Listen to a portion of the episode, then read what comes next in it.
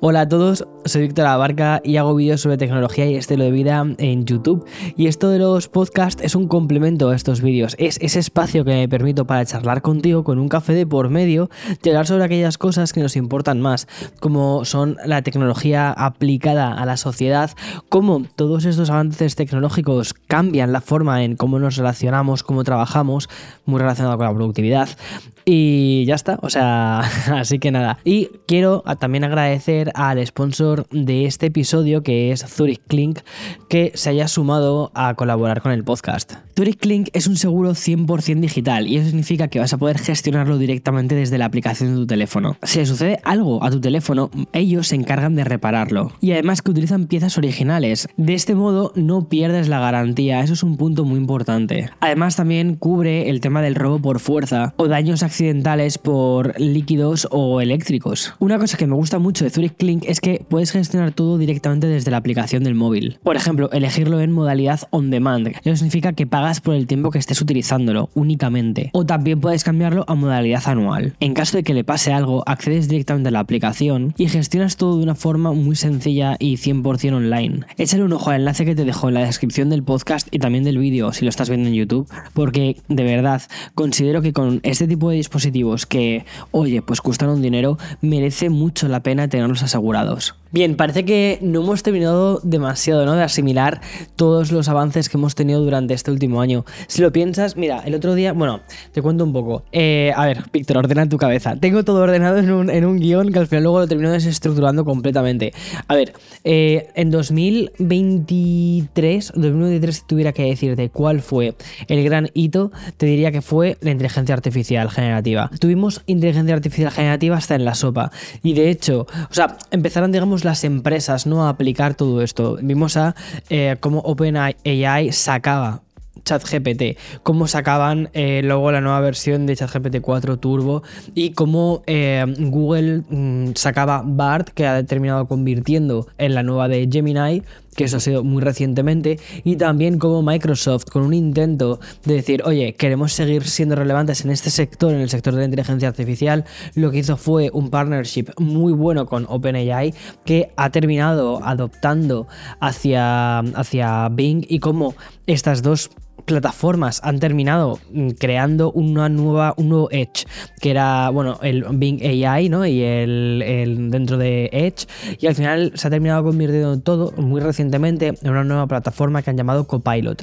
Es decir, toda esa especie de nacimiento de las inteligencias artificiales generativas que primero se llamaban Bing AI y que ha terminado siendo Copilot con Copilot Pro, o por ejemplo BART en Google que ha terminado siendo Gemini, todo eso ha terminado, o sea, está ahora en 2020 2024 es cuando considero que por fin estamos viendo estas inteligencias artificiales haciéndose realmente mainstream. A finales del año pasado fue muy interesante porque muchísima gente ya utilizaba las inteligencias artificiales aplicadas, por ejemplo, a mm, cosas que hacemos en nuestro día a día. Sin ir más lejos, Notion, que lo, tengo aquí delante, cada vez está más integrada con inteligencia artificial. Lo que hace Notion es beber realmente de ChatGPT, de, creo que es del, del 3.5 o del o del 4. Y entonces tú puedes, por ejemplo, hacer un resumen de una hoja de Notion directamente pidiéndoselo a la inteligencia artificial. O el otro día se lo comentaba también a un compañero de trabajo, le decía, tenía 600 emails sin, sin leer, ¿vale? Como, bueno, 600 emails ahí que aparecía en el, en el, en el este rojito, ¿no? De, de las notificaciones. Y personalmente eso es algo que me estresa muchísimo, tener tantísimas cosas, tantos, tantas cosas en el buzón. La mayoría de ellos, y cuando digo la mayoría, eran como 500 emails que eran basura, eran, pues eh, spam, era correo que no necesita ser respondido. Pero sí que había unos 100 emails que requerían ser respondidos. Entonces, había cosas que estaban en hilos de conversación que era completamente una locura. Entonces, lo que hice fue directamente con la aplicación de, Outlook que tengo Copilot Pro y le pedí a Copilot que me hiciera un resumen del hilo de conversación. Luego, obviamente, mirase un poquito por encima para ver que efectivamente estaba todo bien hecho. Y luego lo que hice también fue quitar muchísimos de los emails directamente preguntándoselo al asistente virtual. Y me pareció, te lo juro, me dio la sensación de estar viviendo en el futuro. Pero es que justo creo que eso fue, creo que eso lo hice el jueves. Bueno, pues el viernes fue cuando OpenAI anunció otro hito dentro de la inteligencia artificial que me parece que es una locura, que ha sido Sora. Sora es un nuevo modelo de inteligencia artificial que lo que permite es convertir un input que tú pones, es decir, una frase que tú escribes en texto y lo transforma a vídeo. Lo que han ido mostrando desde OpenAI, que es la empresa que tiene Sora, estos días ha sido una completa locura. Imágenes hiper fotorrealistas. Por ejemplo, una mujer eh, caminando, así como muy. Eh, creo que el prompt era como una mujer estilosa caminando por las calles de Japón. Y es que parece real. Hay un montón de imágenes que parecen reales. Y son pequeños vídeos, pequeños clips. Hay uno que me llamó muchísimo la atención de una chica en eh, como que está en un tren y se ve su reflejo en un momento dado. Es decir, el manejo de las luces, las sombras, los reflejos, me parece que es una completa, completa locura.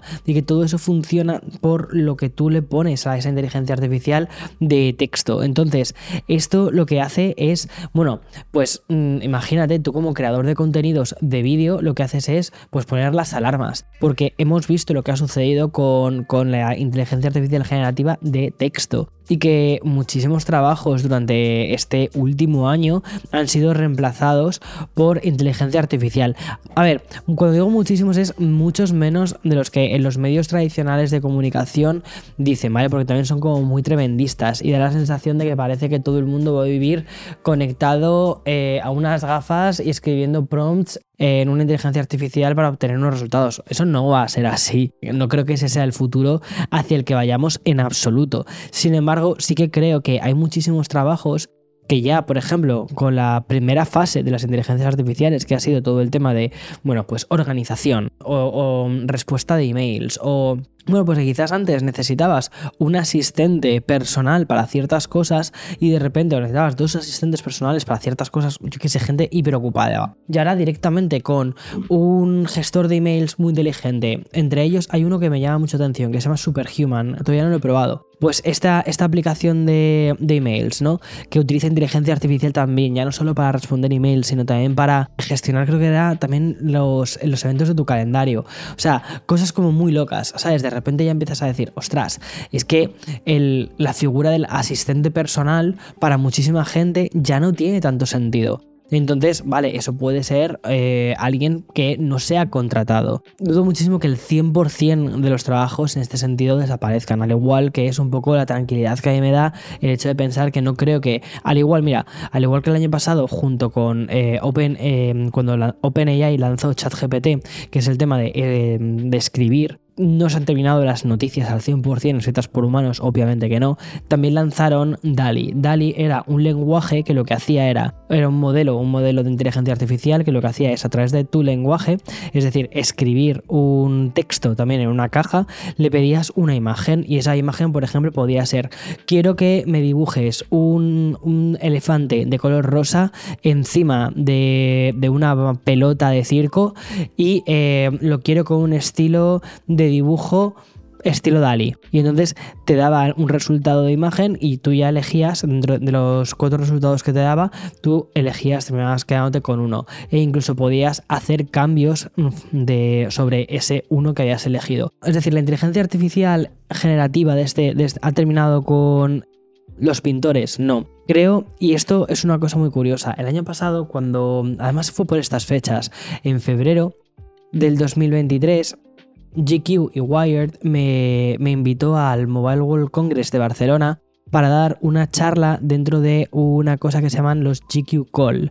Vale, en este GQ Call estaba además rodeado con diferentes expertos hablando de, inteligencia artificial y a mí me preguntaron sobre cómo utilizaba en ese momento la inteligencia artificial. Piensa que estábamos en febrero. Ya habíamos adoptado en cierta medida la inteligencia artificial para revisar los guiones. La forma en la que utilizamos actualmente la inteligencia artificial en House of BA es mucho más avanzada como la utilizábamos anteriormente. Al menos te digo, yo por ejemplo, en el día a día, cuando tengo que hacer, o sea, yo me ocupo dentro de House, ¿vale? Entre otras cosas, de hacer los guiones, o sea, los guiones de los vídeos de YouTube.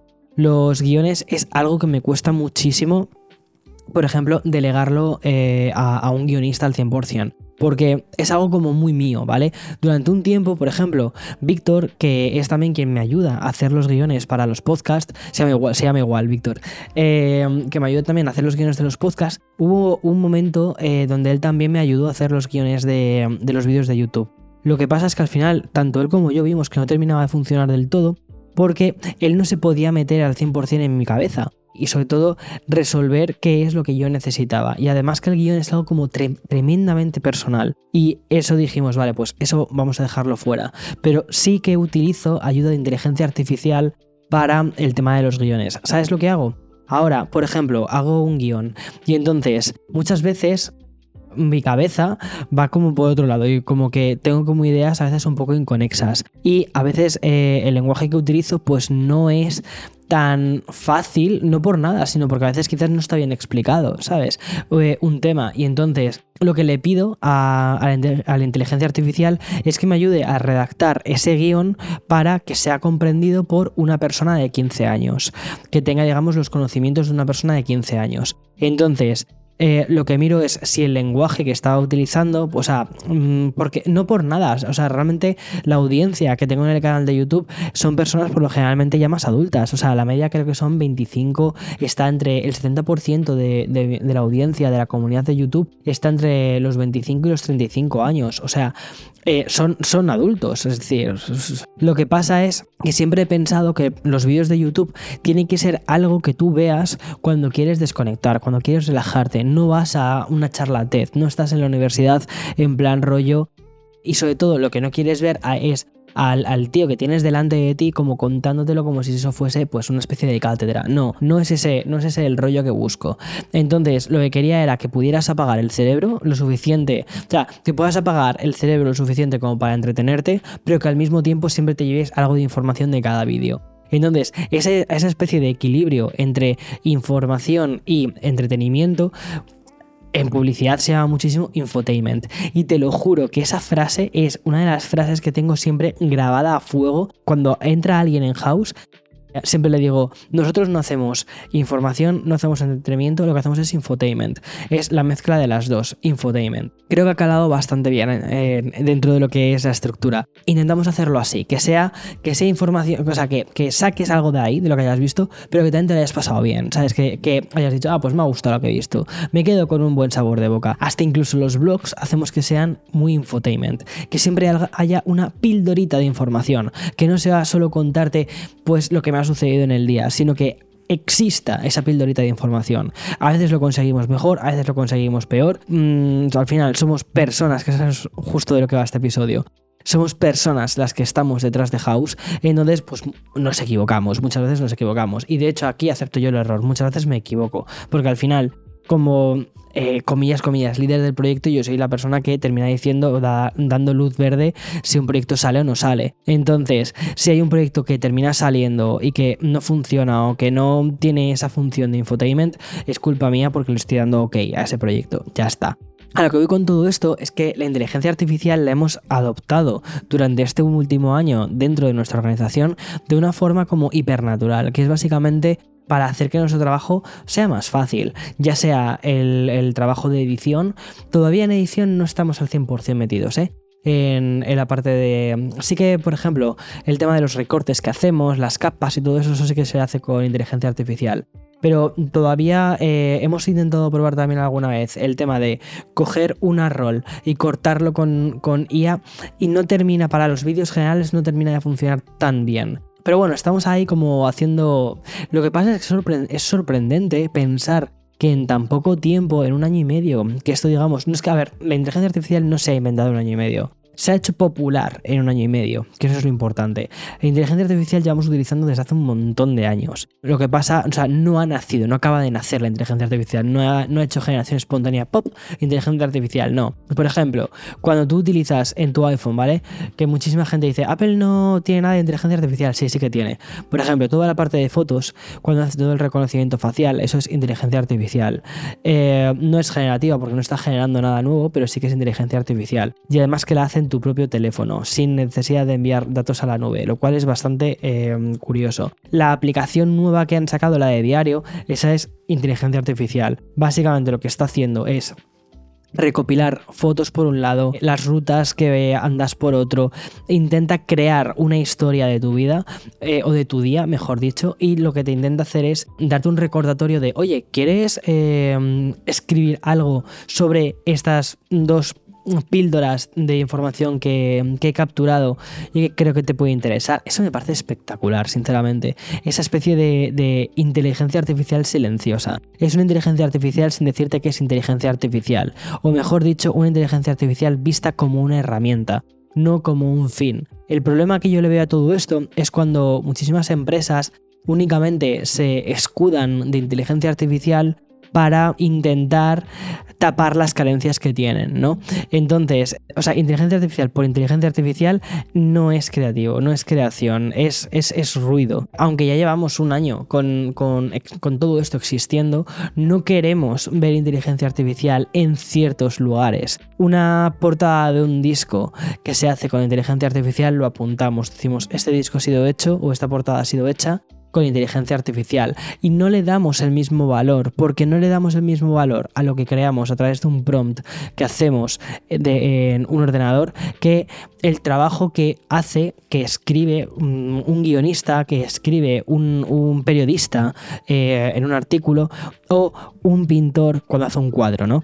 Pero es que ese para mí, y es a donde iba, o sea, no soy tan loco, o sea, acabo de hacer un giro como bastante wow, pero eso es un poco lo que cuando, cuando estuve en la charla de GQ Call eh, del año pasado en Barcelona, en el Mobile World Congress de Barcelona, dije, y es que creo que hay que diferenciar dos cosas diferentes. El arte eh, con A en minúscula y el arte con A en mayúscula. El arte con A en mayúscula, ese va a ser insustituible jamás por una inteligencia artificial. ¿Por qué? Pues por una sencilla razón, porque el arte con A en mayúscula está muy vinculado a la persona que lo crea. Y esto está, o sea, a ver, arte, no me refiero solo al pintor, ¿vale? No solo me refiero a Velázquez, no solo me refiero a... No, me refiero incluso al periodista. El periodista del cual hemos conectado con esa persona por los artículos que escribe, quieres seguir leyendo los artículos que escribe, no quieres que una, IA replique esos artículos, porque no lo va a hacer, no, sabes que no va a ser ese periodista. A mí me pasa muchísimo con algunas cabeceras. Hay ciertas cabeceras que, que, que ves por la persona, no tanto por lo que te está contando. O sea, lo que te está contando es interesante, pero la perspectiva desde cómo lo hace, lo hace de una forma única. Y aquí es un poco como YouTube, ¿vale? Y esto es un poco eh, los entresijos de mi canal. Cuando hice YouTube, cuando yo empecé a hacer el canal de tecnología, antes de empezar con tecnología, empecé a contarte mi vida. Empecé con el tema de los blogs. ¿Por qué? Porque entendía, bueno, era al poquísimo, poquísimo tiempo ya introduje cositas de tecnología. De hecho, si te vas al blog, ya hay cositas, hay píldoras de tecnología desde el principio. Pero inicialmente le daba mucha más prioridad a contarte mi vida, a contarte quién era. ¿Por qué? Porque quería contarte, quería que enganchásemos tú y yo de una forma mucho más orgánica, que entendieras la persona que hay detrás, que entendieras la forma de vivir de esa persona que hay detrás. ¿Para qué? Para que después cuando te hablase de la review de un nuevo teléfono, supieras que te lo estaba haciendo desde una perspectiva 100% personal, que, te, que ya no es otra review más del iPhone, otra review más del, del iPad. ¿Cuántas reviews hay en Internet? Hay cientos de reviews. Es facilísimo, facilísimo, facilísimo perderte entre tantísimas reviews. Pero al final lo que quería era que fuera la review de Víctor Abarca y que la gente cuando fuese eh, a buscar una review en internet quisiese una experiencia personal, quisiese una opinión personal, la opinión de Víctor. Entonces, yo siempre lo he dicho, cuando muchísima gente me ha acusado de que no soy objetivo en las cosas, digo, claro que no soy objetivo, es que si fuese objetivo, eso lo estaría haciendo ahora mismo una inteligencia artificial. Una inteligencia artificial le pasas las hojas de especificaciones de un teléfono y de otro y te va a hacer una comparativa de la leche. De hecho, sin ir más lejos, le preguntas a Copilot, que lo he hecho alguna vez, Dime las diferencias del iPhone respecto al Pixel. Es que me acuerdo que fue cuando hice la review del Pixel, utilicé Copilot para, para intentar sacar algunas ideas.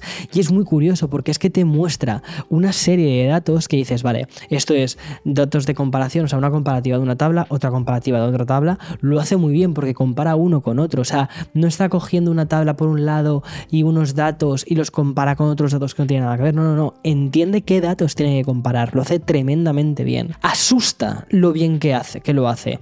Y es que estaba pensando, y, o sea, yo siempre he pensado, ¿Qué es? ¿Cuál es el siguiente paso? Aquí estamos con el texto.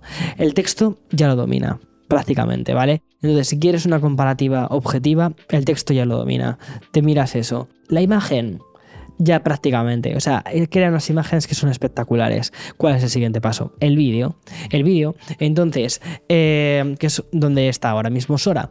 Eh, que bueno, mm, hablamos de Sora, pero es que justo un par de semanas antes había salido otra que se llama Lumiere, que Lumiere es la equivalente de Sora, pero de Google, ya sabes. ChatGPT, OpenAI, que es la empresa de ChatGPT, está como por un lado y su gran rival es Google que mm, Google pues, ha sacado BART, que ha terminado convirtiendo en Gemini, y también em, anunció Lumiere. Entonces, Lumiere para el tema de vídeo. Que funciona igual, ¿vale? Es también un prompt, es decir, escribes una frase, te genera un vídeo. Este tipo de cosas me parece que son espectaculares. Es que a mí esa tecnología me encanta, me parece preciosa. Pero cuidado, ¿Cuál es el peligro? El peligro es convertirte en alguien completamente vainilla.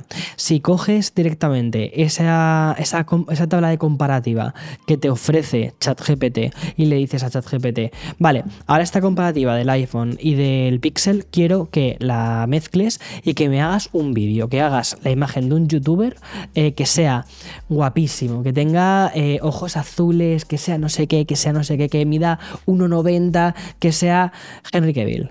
Y quiero que ese sea eh, el youtuber que haga, que haga esta review. Claro que voy a verme esa, esa review, pero claro, es una review objetiva, es una review hecha desde lo que una IA ha interpretado mirando una hoja de datos. Una IA jamás va a coger el teléfono, lo va a mirar, va a experimentar con ello y te va a contar las sensaciones que tiene en el día a día de uso de ese teléfono. Es decir, ese, ese vídeo de un día en la vida con el iPhone 15 Pro un día en la vida con las Vision Pro, no te lo va a hacer la, inteligencia artificial porque no tiene vida, no tiene un día en la vida, no tiene vida.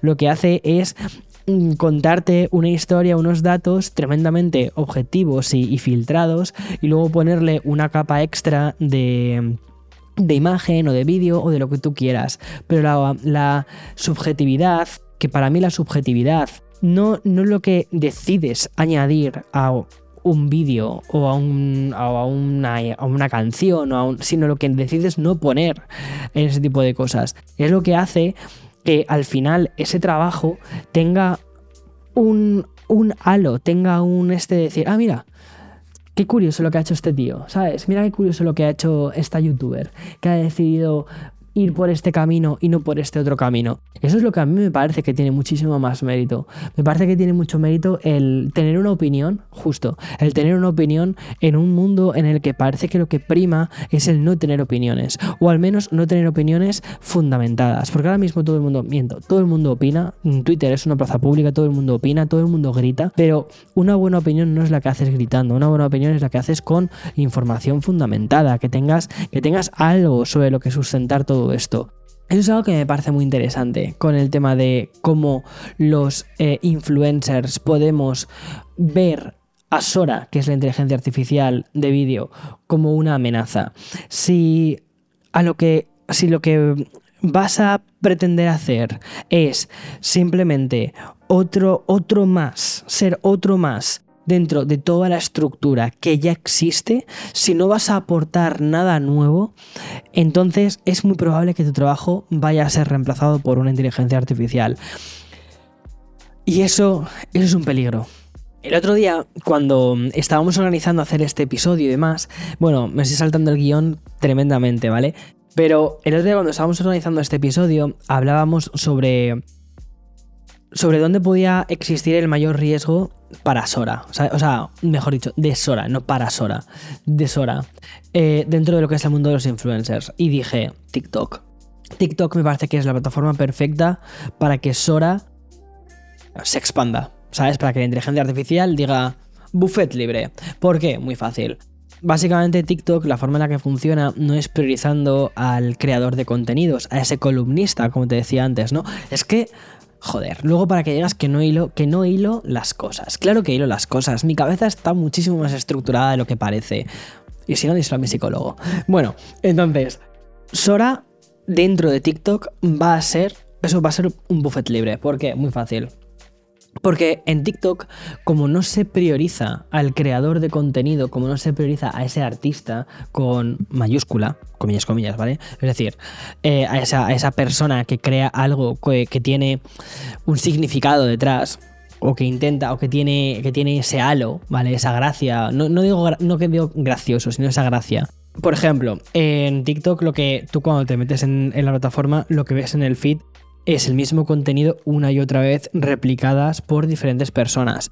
Por ejemplo, se pone de moda un baile, el baile tipo Fortnite o el backpack este, el backpack kid eh, baile o lo como, se, como sea. Madre mía, o sea, es que estoy siendo ahora muy boomer, pero es que es cierto. O sea, y ves a una persona haciéndolo, a otra, a otra, a otra, a otra, a otra. Ves el, challenge de la canela y a una persona, a otra persona, a otra persona, a otra persona. Ya cuando llevas 10 personas viendo cómo escupen canela, dices, ¿qué es esto? ¿Qué es esto? ¿Por qué se me está friendo el cerebro? Bueno, es muy fácil de eh, coger el mismo concepto y decirle a Sora, quiero que hagas a una persona con estas características eh, físicas y que haga el reto de la canela, que consiste en esto, en esto, en esto. Créame un vídeo en un formato 9-16 avos que lo voy a subir para TikTok y ahí lo tienes. Y luego dices, en lugar de esta persona con estas características eh, físicas, en lugar de tener ojos azules, pon que tenga ojos marrones. Ahora quiero que tenga el color de la piel más oscuro. Ahora quiero que ya está. Y de repente tienes a en un momento tienes a un montón de gente virtual que eh, está haciendo el mismo reto. Lo subes desde diferentes cuentas y ya está. Eres creador de contenidos a través de inteligencia artificial, pero con un contenido que realmente tiene cero originalidad, como la propia inteligencia artificial, porque la inteligencia artificial no va a crear nada desde cero, pero lo que estás haciendo es replicarlo. Y así es como creo que ese tipo de plataformas pueden, pueden ver su aniquilación, básicamente porque en el momento en el que la creatividad deja de existir y dejamos que ya es bastante, está puesta en bastante entredicho dentro de esta plataforma, hasta cierto punto, porque al final creo que sí que seguimos a creadores de contenido que son originales, que tienen algo que aportar. Pero, y eso ahí es donde creo que sí que puede funcionar muy bien eh, todo esto para todas las personas que crean contenido de forma original, que crean contenido que le dan una vuelta, que dicen, oye, ¿cómo puedo hacer esto? ¿Cómo puedo hacer esto otro? Esos creadores de contenido van a seguir estando. ¿Por qué? Porque eh, conectas con ellos mucho más allá que por el contenido que hacen. Conectas con el creador y quieres ver el contenido que hace ese creador, ya sea el pintor, ya sea el periodista o ya sea el influencer. Entonces, creo que sí que vamos a ver una nueva era de influencers. Por un lado, los influencers más humanos que van a seguir conectando con sus audiencias barra comunidades, ¿vale? Las comunidades van a seguir estando ahí para esos influencers, para esos creadores de contenido, porque van a tener esa especie de halo, ese brillo, que van a conectar de verdad uno a uno con esa persona y ese magnetismo, es que ese, es el magnetismo. El magnetismo no te lo va a replicar una inteligencia artificial. Y luego tendremos otra tirada de influencers creada por inteligencia artificial. ¿Y a quién va a reemplazar esta oleada de influencers? Pues yo creo, de mm, influencers virtuales, pues va a reemplazar totalmente a los influencers más basics que tenemos ahora mismo. Es decir, todos aquellos eh, que no aportan absolutamente nada más allá que una foto bonita. ¿Cuántos vídeos de personas eh, diciéndote, eh, ahora tienes que hacer 50 abdominales para tener estos abdominales? Y ya no salen, ya no salen ni con 6 abdominales, salen con 25 abdominales en la tripa y dices, no lo sé cómo lo haces. O sea, esto ya no es natural, esto ya no es normal. Entonces todo eso va a estar generado con inteligencia artificial y seguiremos viendo, o sea, obviamente, claro que habrá. O sea, no me estoy, no estoy diciendo que vaya, o sea, por favor, ¿eh? No estoy diciendo que vaya a dejar de haber influencers de, fitness. Claro que va a haber influencers de fitness, pero aquellos que conectas con ellos de una forma muchísimo más uno a uno, ¿sabes? Que dices, ah, qué guay, eh, esa persona me motiva de verdad, pues ahí estará. Creo que, por ejemplo, para aplicaciones como la de mm, Smart Gym, sí, Smart Gym. Bueno, esta aplicación, o sea, pues me da vergüenza, o sea, es que no voy a entrar. No voy a entrar porque no quiero decirte desde hace cuánto tiempo llevo sin entrar. Básicamente lo que hace Smart Gym es, a través de la inteligencia artificial, proponerte un plan de ejercicios. Y lo hace realmente bien porque elige dentro de un montón de ejercicios diferentes aquellos que se adaptan mejor a lo que tú vas necesitando. Y luego aparece el dibujito de una persona enseñándote a hacer el ejercicio.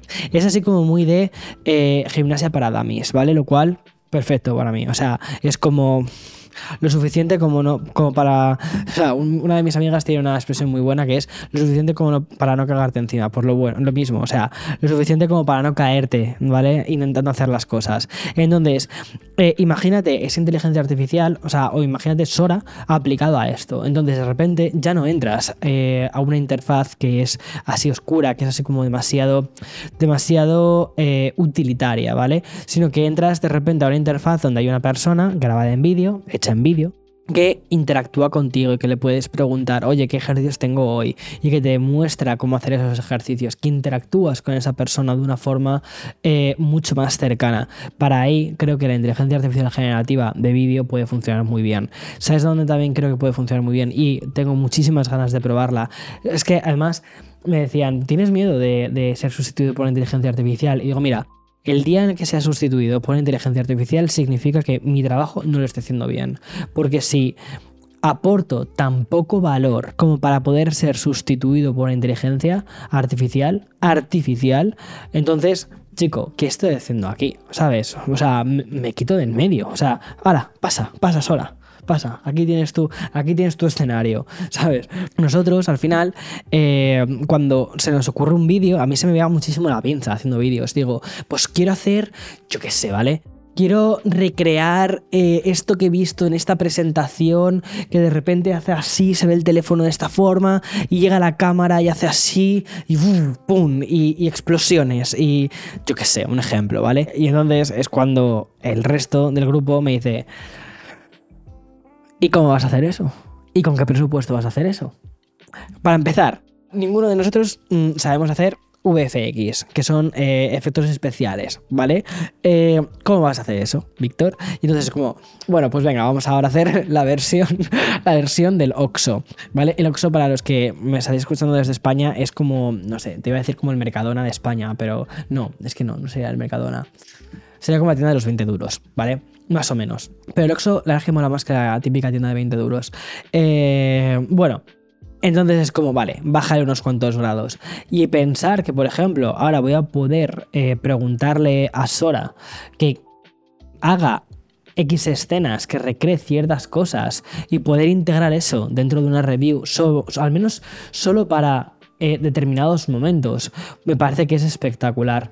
Y mm, me acuerdo del el vídeo, creo que fue para la review de los, de los Beats Studio, que utilizamos inteligencia artificial para recrearme. Entonces, básicamente era una escena en la que me ponía los auriculares y dependiendo del mood de la música, pasaba como por diferentes etapas, ¿sabes? De repente me convertía como en plan anime. Pasaba de repente a ser como otro estilo de dibujo, como si estuviera una calcomanía, pintado, no sé qué tal. Y era, o sea, la idea era como que la música, la música es plural, ¿vale? La música te transporta a diferentes entornos, entonces lo quisimos recrear de ese modo, que era como todo súper loco, ¿sabes? Y, a mí me encantó, eso lo hicimos con, con, una aplicación de inteligencia artificial, pero estaba tremendamente limitado, tremendamente capado imagino poder hacer ese tipo de cosas con una inteligencia muchísimo más fotorrealista como la que es Sora. Estando en pañales, estábamos metiendo la inteligencia artificial dentro de los vídeos. Ahora que ya está mucho más avanzada, pues no te imaginas las ganas que tengo. Al contrario, en lugar de verlo como algo que me da miedo, ¿sabes? Lo veo como una herramienta que creo que a nivel de posibilidades de creación puede ser espectacular para los creadores de contenido. Creo que puede hacer que nuestra imaginación, o sea, puede hacer que todas las movidas que se te ocurren, de repente poder llevarlas al término. Obviamente que no va, probablemente no vaya a estar tan guay como por ejemplo eh, Pixar o Disney, que tienen dinero para, para, hacer lo que les dé la gana, para contratar a gente de UFX, mmm, desarrollar estas ideas, ¿no? Pero al menos para creadores más pequeños o incluso para gente que jamás, que jamás hubiésemos podido permitirnos este tipo de cosas, de repente poder tener acceso a ellas, me parece increíble. Una de las cosas con la que quiero que te quedes al final con todo esto es que el final de, muchos trabajos, y aquí me, llevo, me lo llevo al mío, ¿vale? El final de muchísimos influencers más, más superficiales, más planos o que no aportan demasiado y que sean suplantados por influencers hechos a través de inteligencias artificiales que al final cumplen la misma función que es simplemente un entretenimiento y ya está, no es algo que tenga que, que tengamos que decir, hmm, qué fuerte, el mundo se termina, en absoluto. Lo que creo que sucede es que simplemente hay que adaptarse. Al final, un trabajo creativo, y creo que las personas que estamos en esto somos personas creativas. Las personas que hemos llegado hoy, que llevamos mismo tiempo con esto, se ha llegado a este punto es porque eres una persona muy creativa. Entonces creo que ahora mismo la creatividad, la creatividad y el storytelling son las dos herramientas más potentes que tenemos como seres humanos para combatir el ser reemplazados por una inteligencia artificial y utilizar la inteligencia artificial como una herramienta que nos sirva a nosotros, ¿vale? Bueno, me ha quedado la frase espectacular. Tuitea esto, por favor. Tuitealo y yo lo retuiteo luego porque me parece que ha sido la caña. Entonces es un poco eh, con, lo que, con lo que me gustaría que te quedases. Y es que al final el storytelling, en la capacidad que tenemos las personas de contar historias, y de conectar con otras personas a través de esas historias es lo que nos lleva a, poder ofrecer una experiencia muy diferente a la que te vaya a ofrecer una IA. Cuando empecé el canal de YouTube y empecé a contarte mi historia, todo el tema de mi mudanza, primero además te mostré cuando vivía en Madrid que me quedaba muy poquito tiempo para mudarme a Estados Unidos, después el estar acojonado en Estados Unidos sin saber demasiadas cosas, cómo hacer, qué hacer empezando a tirar con mi trabajo. Eh, lo viste nacer, viste nacer mi canal de YouTube. O sea, ahí, o sea, en el mismo momento en el que tenía tantísimos cambios en mi vida, estaba también naciendo mi canal de YouTube. Como una opción A, B y C, porque no tenía una, una opción B. Entonces, Creo que esa historia, ¿vale? Ese storytelling que te intenté contar de la forma más real, más humana, más, más de conectar tú y yo, ¿sabes? creo que fue lo que hizo que, que, eso, pues que al final las personas que vieron en aquel momento esos vídeos conectasen mucho más con el creador y pasasen a convertirse en comunidad. Es que se nota, se nota mucho el tema de la comunidad. Es algo como, es, es algo muy, muy, muy interesante. Y ese storytelling fue el que también hizo que cuando por primera vez fui invitado por Apple para, para asistir al evento de septiembre, fue lo que me hizo decir, no me están invitando a mí, están invitando a las, en aquel momento, 100.000 personas o 150.000 personas que siguen el canal, ¿sabes? Esa era la idea. Y de hecho es que eh, esa, eh, o sea, nunca lo sentí como un logro independiente, ¿sabes? Siempre lo sentí como un logro colectivo, de esto es lo que nos, esto es lo que hemos logrado, aquí es donde estamos. Y creo que ese motivo o esa, esa forma de, de verlo a través también eh, o sea, bueno, a través, más que. Yo creo que esa forma de verlo fue porque desde el principio te había estado contando mi vida, te había, contado mi historia, esa especie de storytelling, ese, ese vínculo, ¿no? Que ese, ese, hilo, ese hilo transparente que va uniendo todos los vídeos de YouTube y que cuando ves uno, hilas con el siguiente, eh, no digo que veas el siguiente inmediatamente, pero vas hilando las, las diferentes partes de la historia, porque hay una historia, sobre todo en, los blogs, ¿vale? En los blogs más antiguos había una historia. Eh, ahora la forma en la que funciona YouTube es un poco diferente, es que antes era mucho más lineal que ahora. Pero bueno, eh, tenías esa, historia, ¿no? Y entonces ibas tirando, ibas tirando, ibas tirando, y entonces al final terminabas creando tu, propio, eh, tu propia idea de la historia que yo te había ido contando en diferentes puntos. Ese storytelling es el que no va a ser sustituido por una inteligencia artificial, porque qué historia te va a contar una IA, ¿sabes?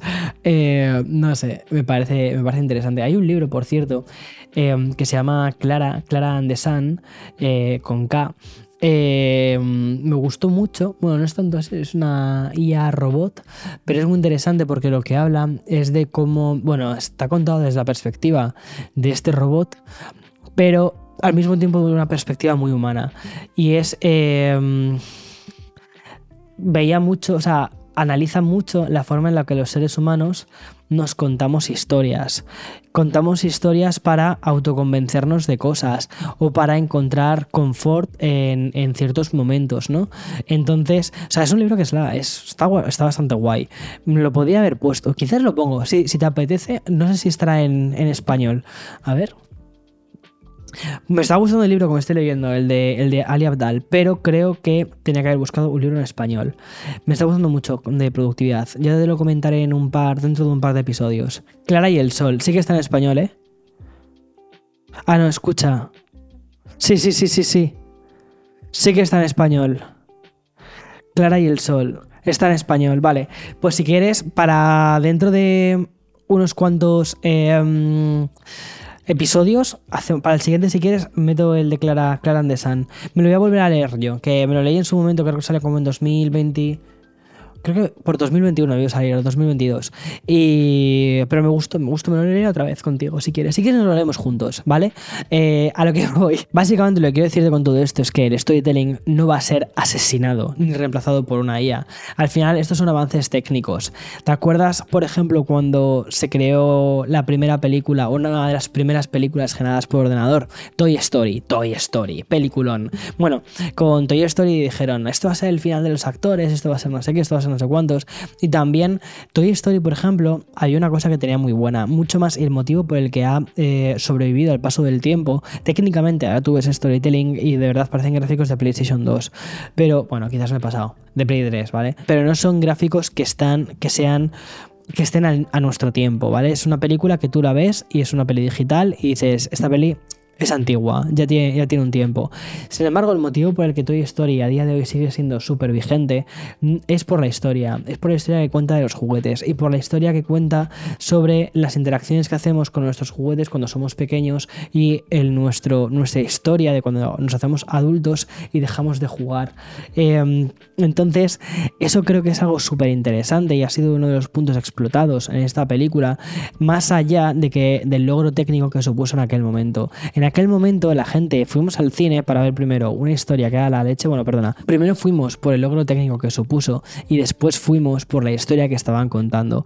Pero el paso del tiempo lo que ha terminado haciendo es cambiando, invirtiendo el orden y haciendo que primero el motivo por el que ves storytelling sea por la historia que te cuenta, por esa historia tan humana que básicamente habla del reemplazo y de, y de crecer y de dejar de jugar de las responsabilidades de cuando eres más adulto después, o muy después, la ves por el logro técnico que supuso esa película en, aquel momento. Porque ahora mismo ya te digo que no es tan, tan, tan logro técnico. Entonces, a lo que voy, si únicamente vamos a pensar en Sora como un avance tecnológico, creo que eso, la, tecnología por, de por sí no tiene las patas muy largas, no tiene esa capacidad de halo, de oh wow, que tienes inicialmente con muchos avances tecnológicos se terminan rápido. Sin embargo, el motivo por el que terminan permaneciendo es porque la tecnología, que al final es una herramienta, cuando resuelve cosas, necesidades que de verdad tienen que resolver, como por ejemplo el hecho de no poder grabar cierto tipo de escenas, ¿no? En Toy Story, querían hacer que los juguetes hablasen. ¿Cómo, cómo haces que los, que los juguetes hablen? Pues directamente creas una, película eh, digital, un Monstruos S.A., ¿no? Con, los monstruos. O sea, ¿cómo haces que ese tipo de, de personajes hablen?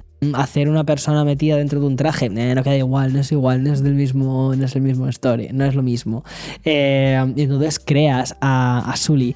Eh, y eso es muy guay, ¿sabes? El hecho de, de, poder utilizar la tecnología como una herramienta para contar historias, pero que no sea la tecnología Sora, Lumière, ChatGPT o DALI el resultado último de lo que hagamos, sino que se utilice para contar historias. Y ya está. Creo que con esto lo hemos dejado. Ahora te imaginas que empieza a haber como una especie de glitch, así como... Eh, y ves como una inteligencia artificial o algo así, o que la escena está, que mm, todo el podcast este no ha existido nunca. Sería muy fuerte. Hasta la semana que viene. Chao, chao. Chao.